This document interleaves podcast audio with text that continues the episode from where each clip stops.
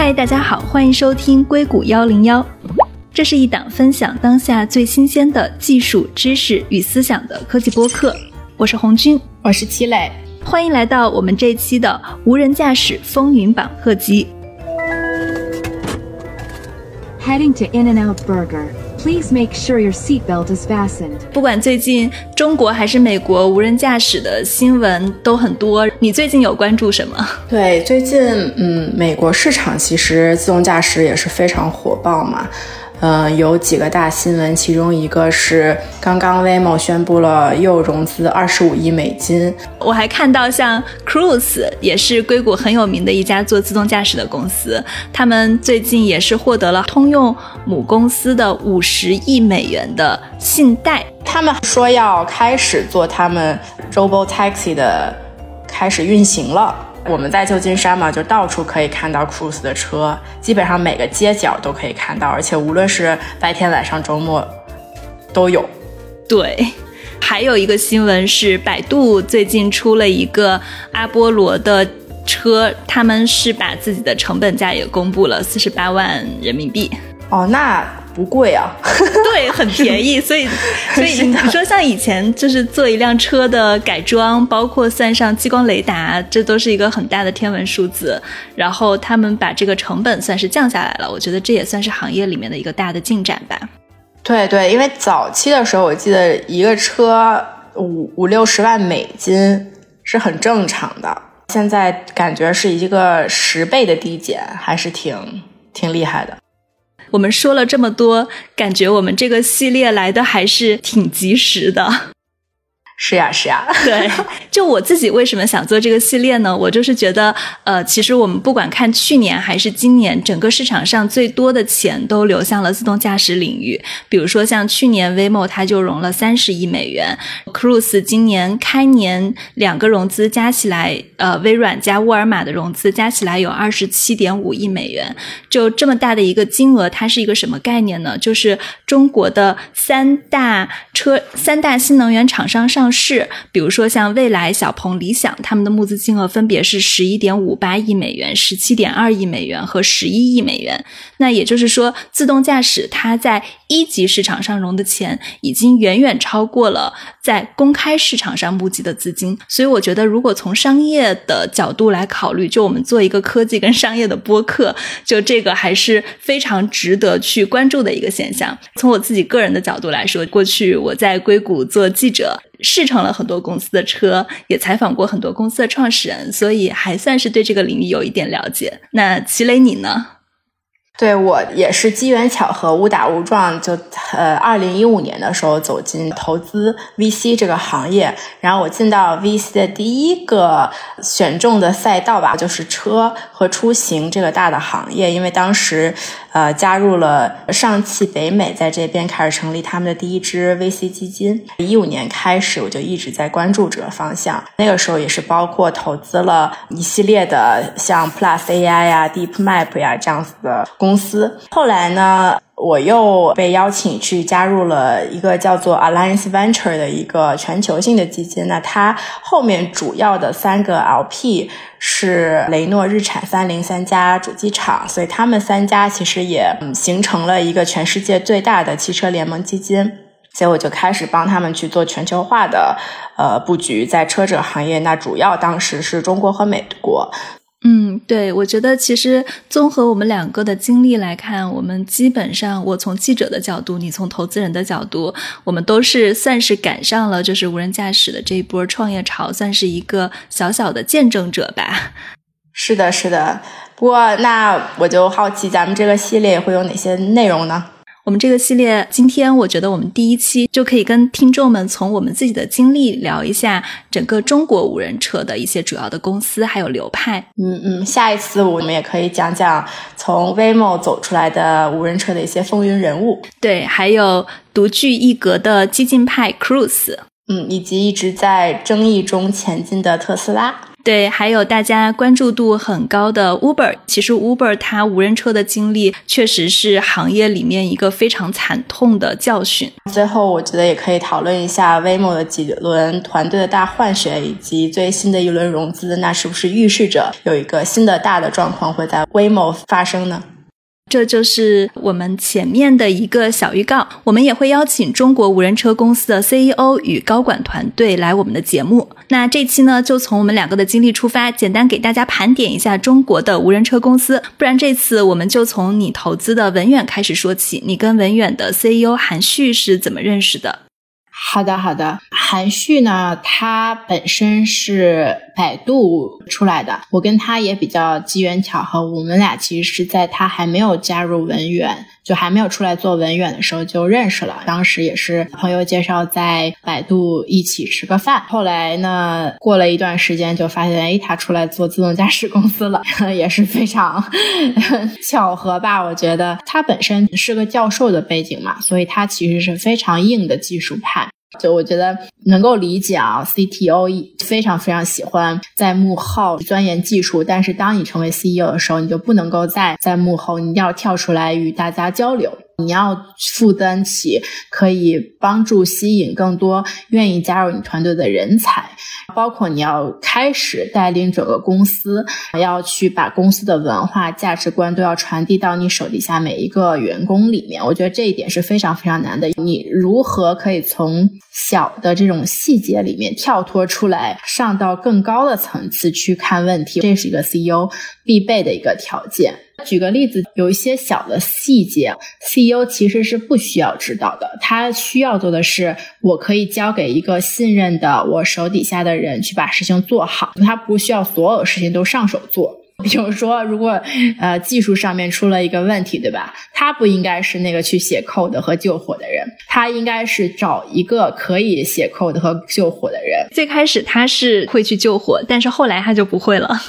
对，就是这个是心态的问题，因为我见过太多的创业公司，对吧？然后 CEO 其实每一天都会遇到要救火的情况，你不能每一个火都是你来救，你一定要去找 其他的人来救这个火，所以你才能救更多的火。比如说他在后来在中国，他就找到了一个非常得力的干将 CEO 张力，去帮他们去做整个商务的拓展，跟政府的谈判，包括跟客户的一些接触和谈判这件事情，如果你没有办法找到这样。这样子的人话，你作为 CEO，你就要亲自去做这件事儿。那你亲自的话，你就会丧失很多做其他事情的机会。后来他也找到了非常得力的干将 VP of Finance Jennifer，他也是非常的厉害，在财务管理上面，在融资、投融资上面都是非常厉害的。所以在这一部分，其实韩旭的压力就会减轻很多，就可以花更多的时间去做我作为我们公司战略上面。应该去做什么事情，所以就是观察到最后，一个好的创业者，他是不是能够从一个我们所谓的产品经理上升成为一个战略和人事，找人和找事儿，这是他最重要的职责。那如果说我们看到了他在创业的过程中成功的转变了这个职位，从投资人的角度来讲，我们会觉得说这个公司在步入正轨。因为他最开始还叫景驰嘛，中间公司也是经历过一次更名，是看中王进的背景嘛？其实不是，非常的有意思。当时我们在做这个投资的时候呢，当时是有一个大的呃主题，就是说我们认为自动驾驶会在中国和美国。产生巨头，在中国，那因为我我一直以来我的背景都是在中美两国做跨境的投资，所以我也比较熟悉中国。那在中国的上面，其实我们看了三家公司，当年都是从百度出来的三家公司，一个是文远，一个是 Pony，一个是 Roadstar。当时其实我们评判的标准，因为当年是二零一七年，所以在商业化上面，其实谁都不知道到底会发生什么样子，所以我们评判的唯一标准。就是技术上是不是我们认可的？我们大概跟每一家公司都大概有五轮左右的自动驾驶的试乘，在各个道路，在中国和美国都进行了试乘。我们拉着日产、雷诺的技术部门的工程师坐下来，跟三家公司的工程师进行面对面的交流。真的，他们会在黑板上去写 code，会讲说他们自动驾驶的方向到底是什么。从 CEO、CTO 到整个的技术团队，我觉得我们都做了非常深度访谈，大概经历了六个月左右的时间。我们可能内部一致认为说，在技术这条路上，尤其是在二零一七年那个节点，文远是非常非常领先的。当时是因为这个原因，所以我们就投了这个团队。Pony 呢，我很好奇，因为 Pony 的两位创始人也都是技术出身，而且娄天成可能在竞赛领域他的号召力还很强。是的，是的，当时 Pony 也是有过接触，可能我们得到的反馈是，我们认为 Pony 是一个非常神秘的公司，在我们希望 有技术上进一步交流的时候，可能没有得到很好的回应，导致我们其实没有办法。特别好的去评判他们的技术到底是如何，只能简单的通过试乘比较表面的这种感受吧去标榜，也没有办法去接触到他底下的团队。对于我们来讲，不光是这个创始团队什么样，而是说他后面底下。雇的这些不同的团队是否都相信自动驾驶，包括是否都具备同样的技术背景？因为从我们的角度来讲，自动驾驶它不是一个人的游戏，它一定是一百号人、两百号人的游戏，因为它在每一个部门上面都需要有非常优秀的人才拼装起来，才有可能可以实现自动驾驶。它其实是一个所有的长板都得是长板。如果有一个短板的，是比较吃力的状态。我其实有一个疑问啊，因为你当时是以雷诺、日产、三菱战略投资联盟的投资人的身份去的，那会不会 Poly？你之所以感觉他们比较神秘，是因为他们更想跟大厂合作？因为其实我采访过 James 好几次嘛，当我要问他他要跟谁合作的话，他就说你就拿着那个全球车企的这个最大的车企的名单，从上往下，我们就一家一家的来轮着合作。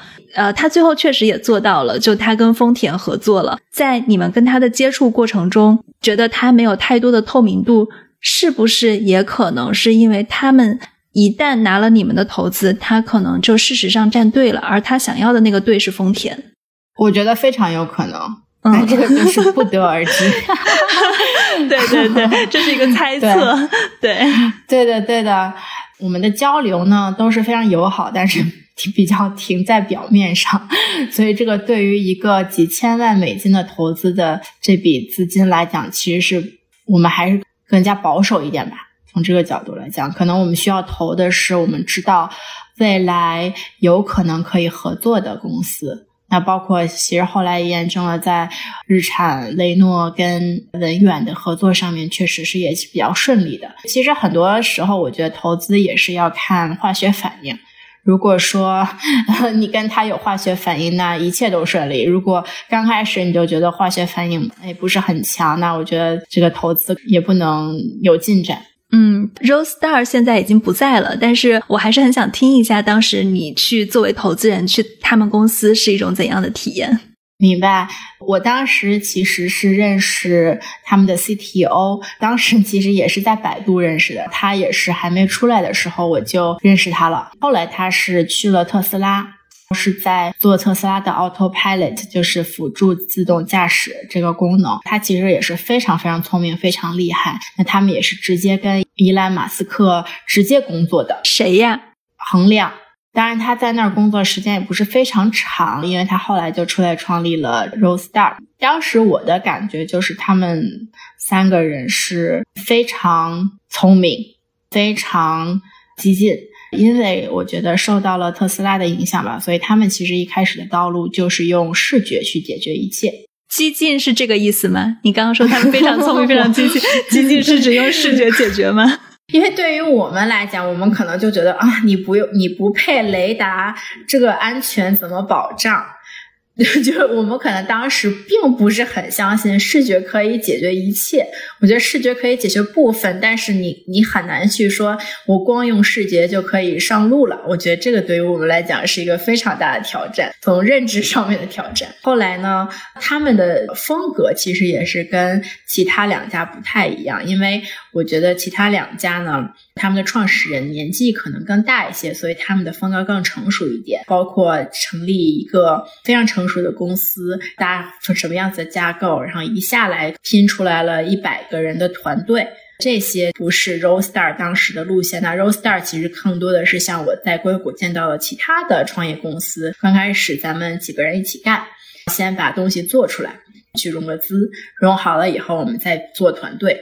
他们可能更多的是这个路线，所以其实当时呢，他们是在一个居民区里面的一个房子里面成立了他们的公司。美国还是中国？中美 当时很有意思，就是他们刚开始的时候是在美国的 Cupertino 这个城市，也是中国华人比较多的一个城市，因为学区非常好。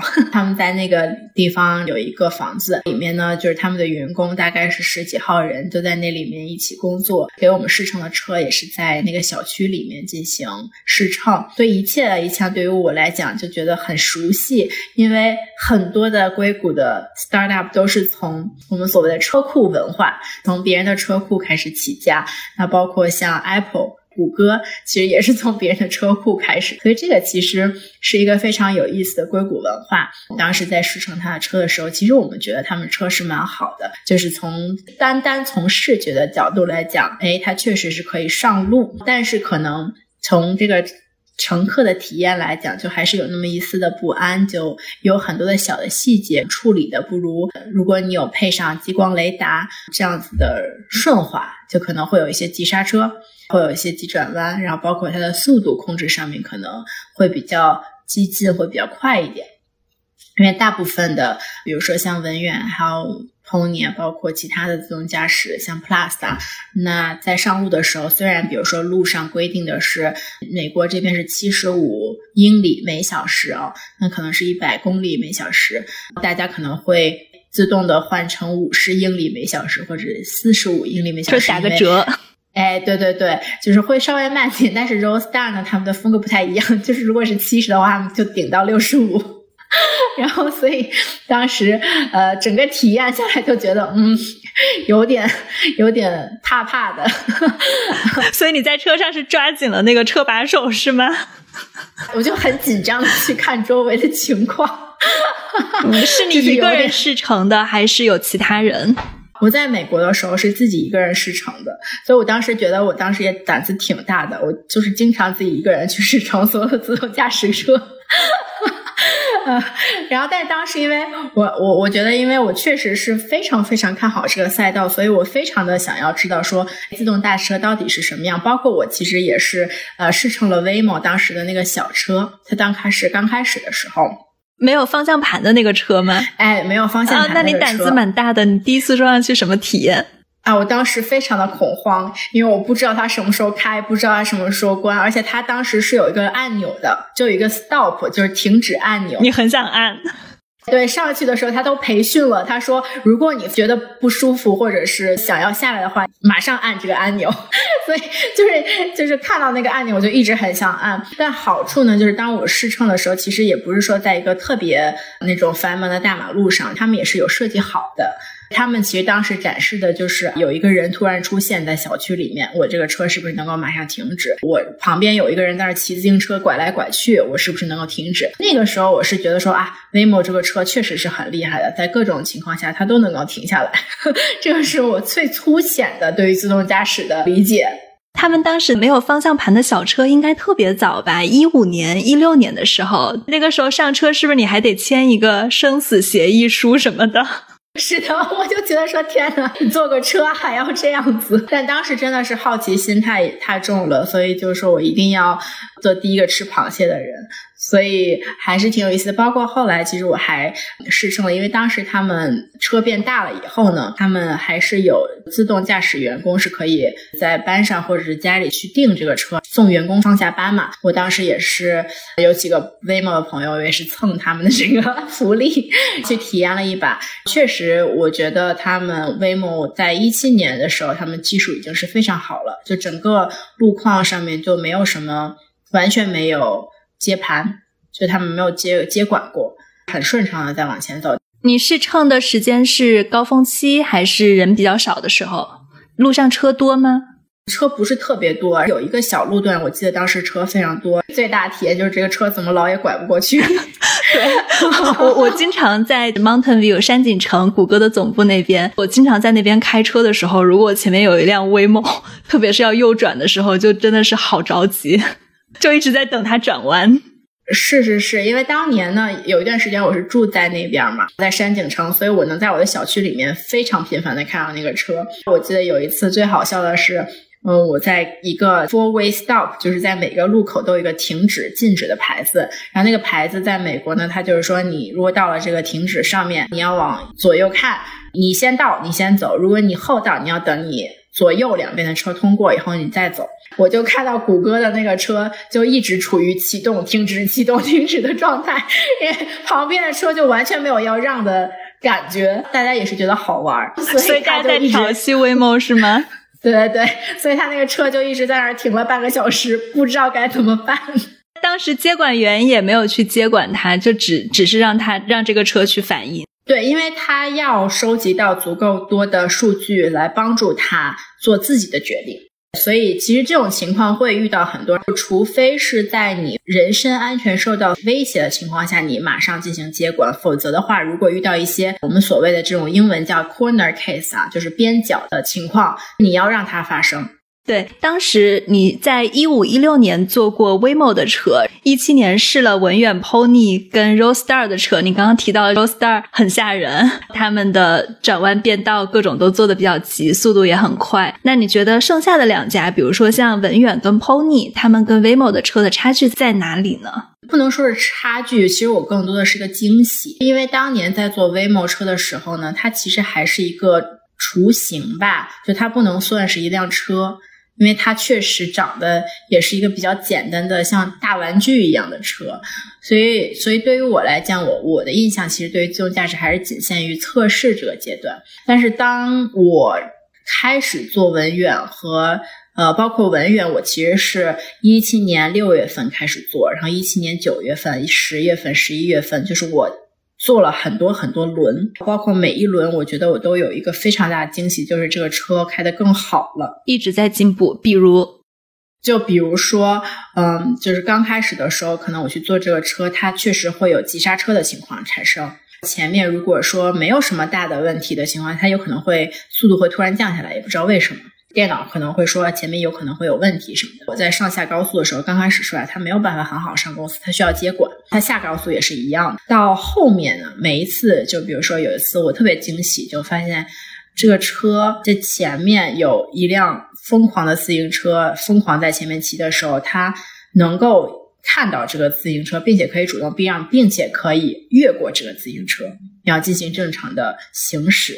我觉得这个就是一个非常大的飞跃，因为如果是从更保守的角度来讲，遇到这个情况，当年的谷歌会选择停下，或者是让自行车先走，或者是等待，或者更慢。但实际情况下，如果你想要商业落地的话，你需要想的办法是说我怎么可以在安全情况下可以越过、超过这个自行车。这个是正常人会有的一个选择嘛？让车更像人。哎，对对对，我觉得就是我看到这一点，我是哦，当时好惊喜。另外一个我觉得特别惊喜的，当然也有点小危险的情况，就是我们当时是从一个高速上往下开，当时广州我觉得也是因为交通问题的情况下，我在开下去的一瞬间，突然前面就出现了一个施工，一个坑。就是在在你下高速，大概我觉得可能五十米的地方就有一个坑突然出现，那个路又非常的窄，车它其实很快的看到了这个情况，很快的就减速，很快的就靠边就往左靠，因为那个坑是在右边，贴着左边开了过去。整个过程我当时就非常非常惊讶，我就说天呐，首先你看到了它，第二你没有直接刹车。因为正常人可能看到他是先踩油门儿，然后去寻找说哪一条路我可以过，然后再绕过去嘛。我觉得他完全做到了这一点，所以这个是让我特别特别惊喜的。他还是进步很多的。所以就是为什么我觉得我就特别相信自动驾驶，因为我确实是在每一次的试乘中，我都感受到了。但是当时我印象中，在一六一七年、一七一八年的时候，就是你在投资的那个时期，硅谷还有几家炙手可热的公司，一家是 Drive 点 AI，这个是安卓恩吴恩达出来跟他妻子一起做的，也可以算是百度系或者说是谷歌系。还有一家叫做 Neural，它的创始人其中一个也是华人朱家俊，也是 Waymo 的早期员工。那你当时是否有考虑过这两家公司呢？其实我们一直当时是在跟这两家公司进行接触的。我先说 Neuro 吧，因为 Neuro 它其实是在无论是硅谷和中国，我觉得都是一个非常受关注的团队和公司，因为他们的团队非常非常的强。因为像朱家俊，他是真的是早期员工，应该是第五号还是第七号，我忘记了。但那个时候的早期员工，相当于是一手搭建了整个 Waymo 的技术平台。所以他是非常厉害的。那他出来以后做 Neural，他其实选择了一个不同的路，就不是在做跟谷歌有直接竞争的赛道，而是选择了在社区里面做最后一公里。输送，所以他们的路径也不太一样。但我我个人的感觉就是他们的技术确实是比较强。但是这个强呢，其实我没有办法从体验的角度来去分享，因为它东西是不一样的。他们的车呢，从这个外观来讲，它更小，它更像是一个玩具车。他们很像现在国内的那种送货车，对吧？就是一个对对呃矮矮的，可能人人一样高的，然后是一个盒子，里面装的都是快递。跟现在的 Robot Taxi 模式很不一样，它其实一开始就是没有司机的，它直接就是一个送货车。所以它其实是特别不一样，跟我看的其他公司。在我接触它的时候，其实那个时候他们是主要是在跟比较大型的这种超市进行合作，去帮超市在社区里面做最后一公里配送。呃，是这样的。不过我记得在他们刚刚创业的时候，就大概是一七年左右的时候，他们并没有确定自己要做最后一公里。最后一公里模式也是后来出来的。他们其实是在一七年就想过这个事情的，就他们其实一直都是在想这个事情要做最后一公里，只是他对外从来没有说过。其实我知道的是，他们大概陆陆续续用一年的时间去跟所有的车厂进行接触，是因为他们希望车厂可以帮助他们定制他们这一款小车。他们对于我来讲，可能就更全方面了，不仅是自动驾驶造车这个部分，他们也要参与的。当时在投资的时候，刚开始的时候，所有投资其实都是奔着这个团队去走。他们好像很低调，因为我之前在做自动驾驶的采访的时候，其实是有人告诉我，国内的一些大公司他们是有跟 Neural 来进行接触的。比如说京东啊、美团啊，这两个都是需要配送的公司嘛。但是 Neural 它当时自己也是非常坚定的，他要去做美国市场，所以他是没有去接这些中国公司的，不管是投资还是收购的一些条件的。我感觉他们好像一开始就想得非常清楚，我就是做美国市场。是的，是的，这其实也是跟他们团队 DNA 相关吧。他们所有的团队都是本土团队。那除了朱家俊可能是华人。但其实其他的两个创始人 co-founder 他们都是美国。还有一家公司是 Drive 点 AI，他们刚刚出来的时候非常火。是的，但其实 Drive 点 AI 它的起家也是从摄像头开始的，它也没有做雷达，它大概用了两年的时间意识到说雷达是必须的，所以它后来其实又上了雷达，可能少了两两年的积累。另外一方面，他们的团队。确实，中间出现了很多分歧，包括他们刚开始创始团队一共有四个人，后来陆陆续续可能走了两个人。你的四个人指的是，比如说跟吴恩达，还有他妻子 Carol，呃，还有其他另外两个。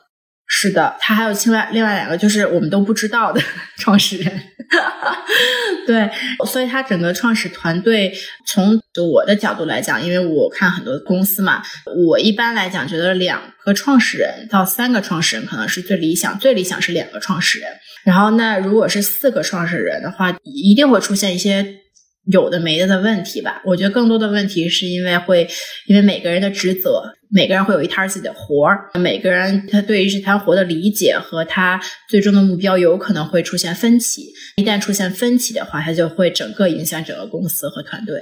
其实我自己在大概是在 Drive 点 AI 还在的时候，我当时是采访过吴文达的，但是我是因为他的另一家公司，就是他的一家人工智能公司的问题采访他的。然后我当时就想，哇，自动驾驶公司的竞争这么激烈，就是如果他只是挂个名儿，当时他好像已经退出了，或者说他可能就是挂个名儿而已，主要是他老婆在运营嘛。后来是因为他的妻子怀孕了，里面也发生了一些事情。不过 Drive 点 AI 好在是，呃，这家公司最后是被苹果收购了。是的，所以也不错。对，收购金额是多少？大家都不知道。我听说是非常少。我听说投资人应该都没有赚到钱。我看苹果收购的时候，呃，新闻里面写他们是雇佣了一百五十个工程师，但是最终只有十名工程师进入了苹果总部，而且当时感觉其实就是买人嘛，对吧？他们其实，在中间一段时间是雇了一个 CEO 的，从外面找了一个 CEO，帮助公司去做商业化的一些进展吧。所以他们当时其实也是考虑过，可是不是可以做最后一公里，反正也是在探索了大概大半年、一年的商业可能性吧。后来一致决定说需要把公司卖掉，所以就跟苹果开始接触这样子。硅谷还有一家公司是 AutoX。这家公司的开始也挺有趣的，他们其实是做摄像头起家的。对的，对的，因为肖建雄肖教授。对对，然后叫 Professor X，他他本身是从普林斯顿起家做视觉识别的嘛，所以在技术上面是非常厉害的。他们应该也是同期吧，应该是在一六一七年的时候开始去成立自己的团队和公司。刚开始的时候也是在硅谷，那我知道的是，他应该是在前两年就完全搬回到亚洲了，他的总部应该是设立在了深圳。哦。AutoX 他们现在是研发中心在美国，总部在中国。肖教授本人现在应该是在中国。他们现在大概估值是在一个什么样的量级啊？我其实不是很清楚它绝对的估值。我知道的是，广汽有一个部门投资了他们一笔钱，那个时候的估值应该是上亿美金。但那个是两年前了，对我现在搜到的结果是十几亿美金左右。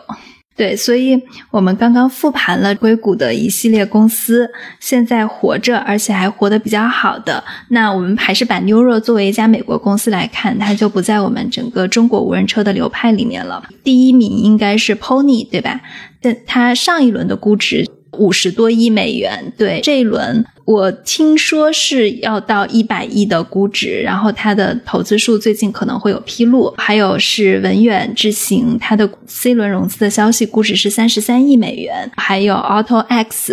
对，这是做无人车 robot taxi 的几家估值。另外，在卡车方面，一个是图森，它已经上市了，市值现在有一百多亿，当然也在动荡的过程中。我看今天的股价是五十五点五三美元，根据这个股价来算的话，它的市值在今天的市值是一百一十六亿。还有你投资的智佳科技，它用 spec 上市，估值应该是三十多亿，对吧？具体的好像还是要再等待，但这个可能是大概的一个范围。这个是创业公司的情况，我们可以来。来看一下巨头的情况，其实中国的巨头就两家嘛，百度跟滴滴。我看了一下滴滴，滴滴去年拿了软银的五亿美元，跟红杉加 IDG 的三亿美元，相当于它去年是融了八个亿。它今年的情况，它现在是有一个三亿美元的融资披露出来了，我估计后面后续还会有。对，如果从巨头来看的话，我觉得滴滴的表现还是非常优秀的。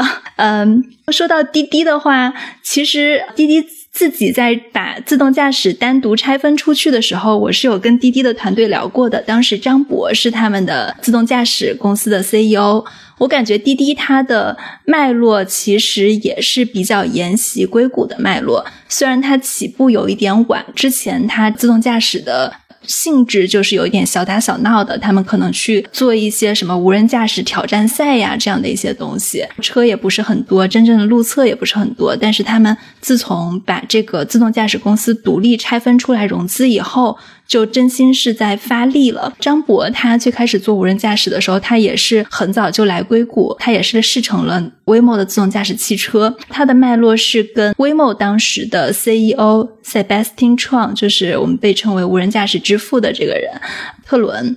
他来聊的，所以我感觉他自己的流派好像也是比较就是倾向于直接测 L4，重金投入做 Robot Taxi 模式，这可能跟他自己主营业务也会有关系。但是我自己因为滴滴在中国，我还没有乘过他的车，就其他几家我都试过。对我其实也是没有坐过滴滴的车，上一次我同事应该是坐过吧，之前他感觉怎么样？他觉得。还行，就是在园区里转了一圈就包括就是百度，其实我坐过他们的无人车，在中国也是在园区里转了一圈，所以就很难说它好还是不好。你看，这又是中美思路的一个对比了。美国就在开放的道路上测，中国好像都是在限定的道路里测，或者在园区里面做无人驾驶。是的，所以它道路更加简单。在中国，呃，有可能他会提前规划，他有可能他会反复去测试嘛，测试出了一条最佳的路径给公众去测试。哦，百度的车我坐过，大概是在一八年的 CES 前夕，他们当时反正有展示在硅谷一个路测，还有一个是自动泊车技术，有这两个展示，当时觉得还可以。你们当时有同事去做过滴滴，是不是代表你们也想对滴滴出手？我觉得是这样子啊，滴滴它其实一直以来都是非常愿意结交各个车企，所以它跟车企呢也是其实有点像 Waymo 跟车企的一个想法，就是我是不是可以搞一个，或者是百度跟车企的想法，就是我是不是可以搞一个滴滴车企联盟，大家一起搞，因为滴滴它。它的思路就是，我们可以做自动驾驶的技术，但是我们希望有车企可以配合我们去一起来造车，做自动驾驶更适合自动驾驶的车。所以他们是本着这个思路去做商务拓展的。所以我的印象当中，他们是应该跟所有的车企都进行了接触。但现在看起来，他们是不是跟广汽的接触会比较密集？看起来是这样子的。这个我觉得也是要看每个车企他自己的态度。那我我个人感觉，广汽它其实，在所有车企里面非常的激进派，他愿意尝试很多新的东西，他也非常愿意跟无论是创业企业还是科技企业进行合作。广州整个省份都是一个非常开放的文化。你去看，像广州不同的区，它都播出。就比如像文远，他在那个区嘛，他就会播出一大片地给自动驾驶做运营、试运营去做规划。我觉得这一点广州是非常非常厉害的。你刚刚提到你有同事跟滴滴有过接触，是指你在上汽的同事，还是指你在雷诺、日产、三菱的同事？哦，这两个都有。所以，所以，所以我就说嘛，他基本上所有车厂滴滴都有聊过。无论是国内的车厂还是国外的车厂，他对国内的车厂跟国外的车厂的态度是一样的吗？差不多。我个人可能感受，他们可能更愿意跟国外车厂进行合作吧，因为当时那个时间点，你想，他们是从当时是那个时间点，是指一七年、一八年就开始接触了。那个时候，滴滴还是在做全球扩张呢。当时是很多战略是这样子的，所以他们其实很很频繁接触全世界的汽车企业。最后，我们来聊一下迷之百度。我之所以说它迷之百度，是因为它既没有去披露融资消息，也没有一个估值情况。所以，虽然说它是做自动驾驶的巨头，但是我觉得好像百度的策略一直是看不清楚的。对，其实我们当时接触百度的时候也是有这个总结，就是不知道他到底在搞什么。因为 就我们当时在接触百度的时候，可能更多的是从商业，就是 BD 接触，就是商务拓展这个部门接触。你们是指哪个？上汽还是？其实都有 都有，就是其实百度它也是一样的，就所有车企也是来一遍。同样的，同样的套路来一遍这样子。当时我是带着日本人嘛，还有啊、法国人去见百度试乘他们的车。当时也是聊了很多，就百度你到底在做什么？听下来的感受就是，百度它想要做软件，它想要做一个生态系统。这个软件生态系统包括了不同的车厂，希望可以把百度的软件放在车的里面进行应用。但是仅此而已，具体是什么软件呢？怎么放进去呢？没有讨论。所以我们当时听下来也是说啊，那到底怎么去实行呢？因为实行是需要人的嘛，所以我们其实就也是留了个小心眼，就是说呢，那你这个团队到底是什么样子的？后来呢，我们在一八年那个时候，我们就觉得说，哎，你的团队好像不是很稳定。就我们其实当时一直是说，是不是能够跟你的技术团队进行交流，但是一直跟我们对接的都是商务团队，所以我们其实就。当时是产生怀疑啊，可能也不一定对，就是说，那你的技术团队呃到底在哪里？他们到底能不能够落实自动驾驶这件事儿？然后你的软件的定义到底是什么？就是这些都没有得到答案吧。你当时作为车企跟他们去做对接的时候，你们就是希望去做 L 四级的无人驾驶的合作，还是说 L 三也可以，还是说跟车有关的智能驾驶也可以？当时其实是所有的可能性都可以，因为当时不知道他们能做什么，就他们能 offer 给我们什么，所以就还是本着去说了解他们在搞什么的这个目的去进行接触。当然，就我们肯定还是就作为车企来讲，无论是智能车还是自动驾驶车，这两个都是非常有吸引力的，尤其在中国这个市场，所以这两个其实当时都在谈。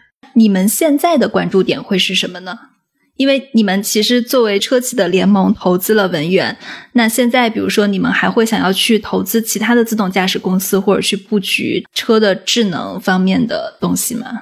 无论是车企还是投资人角度来讲，其实都是一样的。当我在一个大赛道里面赌到了一家公司的话，我一般来讲不会轻易再去选择竞争对手，所以肯定是从赛道一定是从最大往最下进行筛选。那所谓的大赛道，就是说这个赛道是不是个百亿、千亿级别的赛道？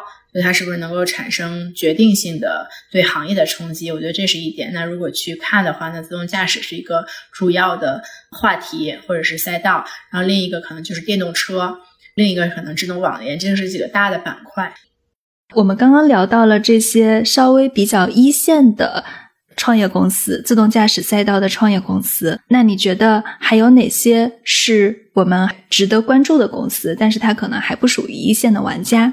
指的是无人车领域。无人车领域的话，其实在中国有两家我一直都听的比较多，一个是圆融启行。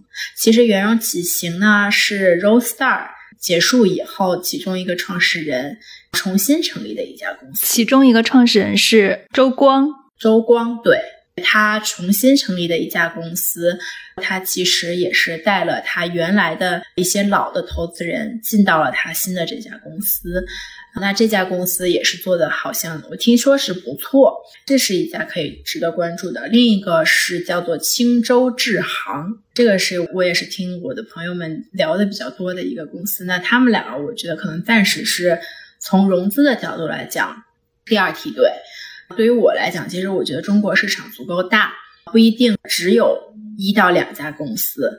你去从这个整个车这个行业去看的话，其实当年包括现在，其实有很多地方政府的扶持，包括地方政府不仅只有像广州、苏州这样子的地方政府在做自动驾驶，其实有很多像南京、成都，他们其实都是有自动驾驶的试点。所以我我是绝对相信，就有一些特别环境，就像你刚刚提到的，就比如说港口啊，或者是固定线路的班车呀。类似这种是完全可以有不同的玩家可以出来的。你刚刚提到了青州智行和圆融启行，圆融刚刚我们的背景已经聊过了。其实青州智行他们也是一个 WeMo 出来的创业团队，对，但他们其实在市场上好像是比较小声一点。因为他们在开始大家都很热的去融资跟做宣传的时候，他们非常低调。他们后来想要再去融资跟发声的时候，有一点点晚了，觉得前期可能是慢了一点。一个是成立的时间有一点晚，二零一九年。另外，在融资跟包括去跟车企谈判的节奏上慢了一点。是这样，我觉得在这个行业，它就是有先发优势，先入为主。因为你在跟车企谈判，其实它不是一个一天两天谈判，它一定是个六个月起，以年为计算的一个谈判过程。那如果说丰田他已经花了半年的时间接触 Pony，就是整个从 CEO 到各个部门的老大，到各个部门的这个 engineer，他都接触过，并且已经开始讨论方案的时候，这个时候你在新出来一家公司，大家是不可能去选择新的公司的，因为这个机会成本太高。刚刚提到丰田接触 Pony，丰田跟滴滴也有过接触吗？我印象中好像是都有，对吧？丰田应该跟所有的公司都 就是一线吧，它都有。包括其实丰田当时是选择了 Roadstar 呀，就没有成功，然后就 又选择了 Pony 这样子。他选择 Roadstar，我觉得这个我其实是有一点点费解的。就根据你刚你说的那个乘车体验来说啊，是是是，我当时也是非常的。费解，但其实，嗯，我觉得很多情况呢，是不是一个点触发的？就比如说我的了解，可能是 r o s t a r 它上面有个团队的成员是在日企丰田，还是在哪个日企工作过很多年，所以会说日语，非常熟悉日本的环境。所以，那他的贡献其实是非常大嘛，在引入丰田这一部分，因为日企来讲，其实大部分的人还是说日语，对吧？如果说你能够去说日语，那大家一高兴，说，哎，我我们一起搞点事情吧，那我觉得这个是顺理成章的事情。对我们刚刚提到的几家都是在做无人车出租车模式的，在卡车领域还有一家叫做银澈，你有听说过吗？这个听的很少。对，银澈是。他的创始人马哲仁之前是在腾讯，未来也投资了他们。他们就是想从 L 三开始来去切入自动驾驶，也是卡车公司。然后另外他们是跟卡车的一个叫做 G 七的联盟有合作。因为之前我去了解卡车的时候，G7 的这个翟学魂还是挺有名的。他们之间有一些合作，包括未来也有投资，可能也算是一个市场上的玩家。但是最近好像确实是声音比较小。早期的时候我还采访过他们。我个人觉得啊，自动驾驶是绝对是一个资本游戏。是的，就如果说你不能够短期时间之内融到你需要的钱。那你就是没有办法去去融，因为原因也是因为你如果想要做一个自动驾驶公司，尤其是像这种 L 四级别自动驾驶公司，你至少要有一个两百人的团队。那你这样算下来说，你每年的这种消耗，对吧？是多大？就非常非常大。两百人的团队，让自动驾驶的工程师又很贵，我们可以打三十万美元一年的公司支出成本，这个到员工手里可能就是二十多万美元的一个 offer，也不算高，对吧？两百个人的团队，一个人三十万的成本，相当于一年的开支就六千万美元。这只是刚开始哦。对，你你之后，你之后如果再加人的话，那该怎么办呢？所以，所以确实是消耗比较大的。对，而且现在即使大家都在做商业化的尝试，但是商业化归商业化，商业化能赚钱、能盈利是另外一回事儿。所以现在其实无人车就是在一个纯投入的阶段。是的，是的，我觉得今年比起过往的五年来讲，过往五年我觉得是大家是在纯投入找方向，然后意识到说。如果短期商业化不行，那我是不是能够找到可以商业化的道路？那从今年开始，我其实看到了，无论是从图森 Plus AI 文远，还是 Auto X，还是 Pony，其实大家都陆陆续续接到了订单，他们商业模式已经开始逐渐清晰，至少是有钱进来了。比起前五年，我觉得这是一个从商业本质上面的行业一个飞跃。你指的有钱进来了是什么？比如说是帮车企改装车赚一点钱，还是说做一些货运什么的？对，就是货运。比如说啊，不同的公司可能有不同的赚钱方式，有的是货运，有的是改装车，有的是卖软件和硬件，有的是卖改造好的整车，有的可能是政府项目，有的可能是其他各种各样的项目。但是从公司的层面来讲，就是从这个营营业额的角度来讲，那这个数字不是一个让我觉得可以无视的数字。就虽然数字很小，但是它代表了一种商业模式。是的，就你突然意识到整个行业都在往这方面努力嘛？那如果整个行业都在往这方面努力的话，那就说明这事儿越来越近了。大家在做自动驾驶估值的时候是按照什么去估的？因为肯定不能用营收来估，对吧？就是有不同的几个估值方式吧。那有的可能是早期的时候肯定是按团队了，团队是指人数跟创始团队的技术大咖的比重。对，更多的情况是去找平竞争对手的估值。它其实更多是一个市场行为吧，就是可能我的竞争对手估值是一亿美金，我跟他比较起来，我是比较好，比他差，这个肯定是投资人来说嘛。那有投资人愿意认为我比他好，那就可能给我高一点的估值；认为我跟他差不多，那就给他同样的估值。我觉得早期是这样子，因为早期的时候没有任何的营业出来。那中后期的时候，大家会去看技术，更多是在技术，因为团队其实已经过去了嘛，这个年代。技术比较的话，就是非常明显的，就是我坐你的车，对吧？你的技术行还是不行？我一直来做，一直去感受。雷达的角度来讲，按视觉，就你的理念，你的你的技术路径到底是什么？我觉得这个也是其中一个衡量标准。包括你是能做一辆车的这种改造，还是说你可以做批量，比如说十辆车、一百辆车、一千辆车，那这个都是。从技术角度来讲都是不一样的。再往下走的可能就是看你的商务合作。有一个阶段就可能是从一九年的时候，我觉得绝大部分人都意识到说，你作为一个自动驾驶公司，你不能单独存在，你一定是要背靠这个车厂去存在的，因为你要落地。那你是不是有深度绑定的车厂合作伙伴？这个就会为你的估值进行加分。再往下走的就是，当你跟你的深度合作伙伴进行绑定以后，这个深度合作伙伴能够给你带来什么样子的订单？你们两个一起能够拿到什么样的订单？那这个就是要看你接下来落地是很重要的。所以，当大家看到了落地，看到了订单的这个估值又会往上走一些。现在的订单大概是一些什么样的订单？现在订单呢，其实有服务类的订单，比如说帮卡车或者是商务车进行自动驾驶的改造。这个是给是是指车厂给自动驾驶公司钱？对，大概一个改造多少钱？取决于你这个是什么车，可能是几百万人民币，也有可能会上千万，就是这要看它改造的难度是多少。L two 的改造、L 三的改造和 L 四的改造都不太一样嘛。我记得还挺有意思的，就是这些。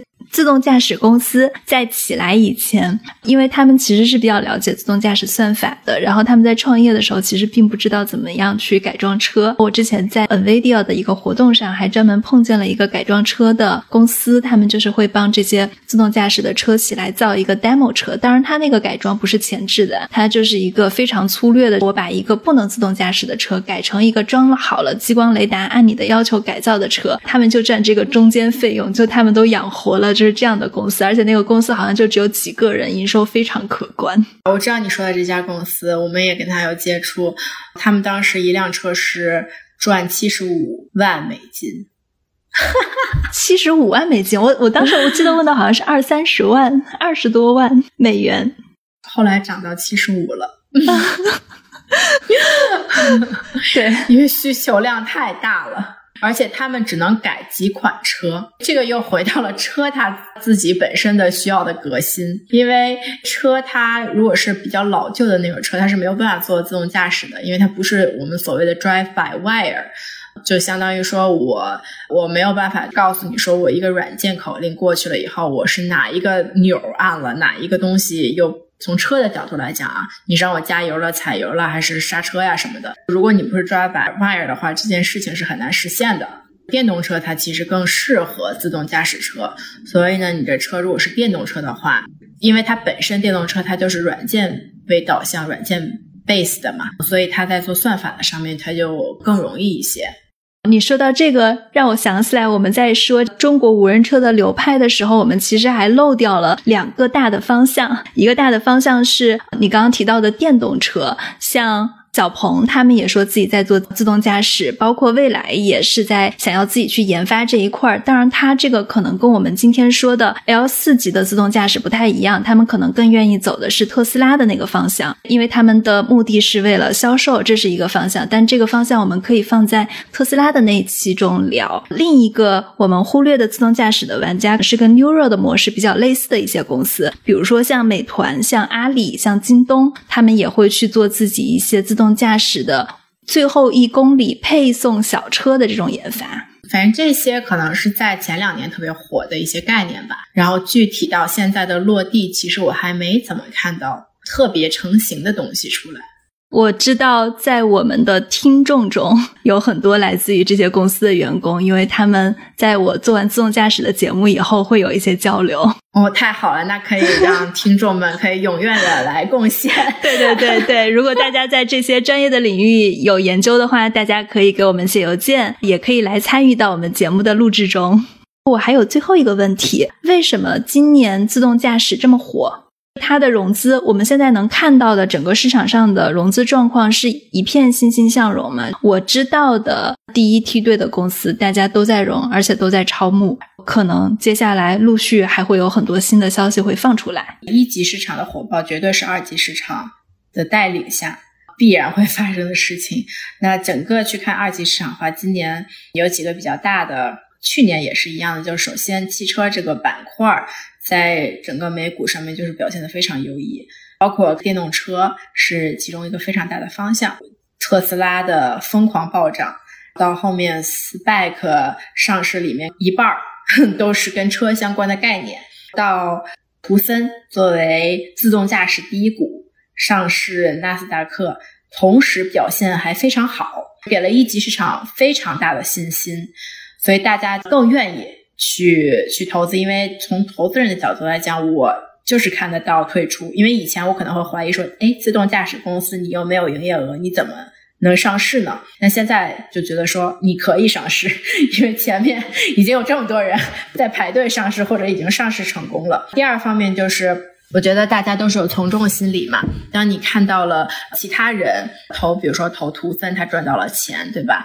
投其他的公司，自动驾驶公司也慢慢快要退出了，他都很想要去参加活动，所以就是有那种 FOMO 嘛，就是害怕错失机会。我觉得这个作为投资人，每一个投资人一定会有这样子的感受。第三个，我觉得还是因为。印了更多的钱，包括你去看中国的基金、美国基金，在去年的时候都是在疯狂融资，他们融了更多的钱从他们的 LP 手里面，所以他今年就愿意投出更多的公司。因为我刚刚问你他们的估值体系是什么，你从团队、技术、商务合作、商业化落地几个方面来讲了他们的几个阶段，你觉得跟野心有没有关系？比如说我就是想要很多的钱，疯狂的融，把钱攒着。从创业者的角度来讲，一般我们会给一个创业者的建议就是，当你可以融钱的时候，疯狂融，因为我们不知道下一个寒冬是什么时候，尤其是当我们在这个自动驾驶这个板块，其实已经经历过寒冬。对。一八年下到一九年上，对，所以大家都知道那个滋味不好受，随时有可能会死掉。那如果现在有钱追着你的时候，一定要多融。嗯，很好的建议。那我们这期就先到这里。好的，感谢。好，谢谢齐磊。那这期我们抛砖引玉就到这里。我们分享了很多比较粗浅的一些概念，也大概梳理了一下中国无人车的过去。